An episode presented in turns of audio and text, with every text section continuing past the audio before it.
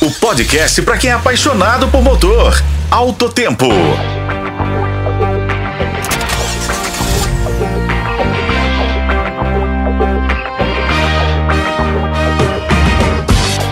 Olá pessoal, tudo bem?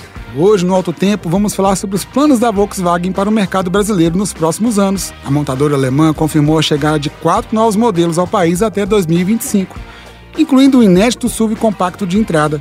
A primeira novidade será o facelift da picape Amarok, que deve chegar no primeiro semestre do ano que vem. Além de manter seu robusto motor V6 turbo diesel, a Amarok ganhará um painel de instrumentos digital, sistema Volkswagen Play, piloto automático adaptativo, alerta de colisão com frenagem automática e um aumento de número de airbags.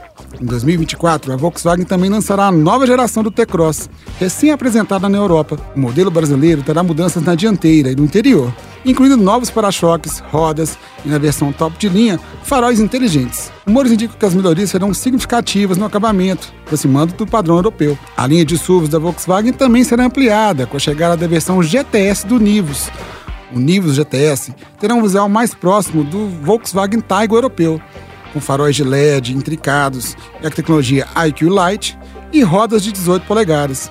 O conjunto mecânico será baseado no motor 1.4 turbo, o famoso 250 TSI da Volkswagen, oferecendo mais desempenho e eficiência. Mas a grande aposta da Volkswagen é para 2025, com o lançamento do inédito SUV compacto de entrada, apelidado de Volkswagen E. Rumores indicam que este modelo, equipado com a motorização híbrida, pode ser o sucessor natural do icônico Gol, que saiu de linha no Brasil em 2023. Construído sobre a plataforma MQB A00, o Volkswagen E promete uma dianteira única, lanternas traseiras inovadoras e um teto com pintura diferenciada, reforçando o compromisso da marca com a inovação. Eu sou Igor Veiga e este foi o podcast Alto Tempo. Acompanhe pelos tocadores de podcast e na FM O Tempo.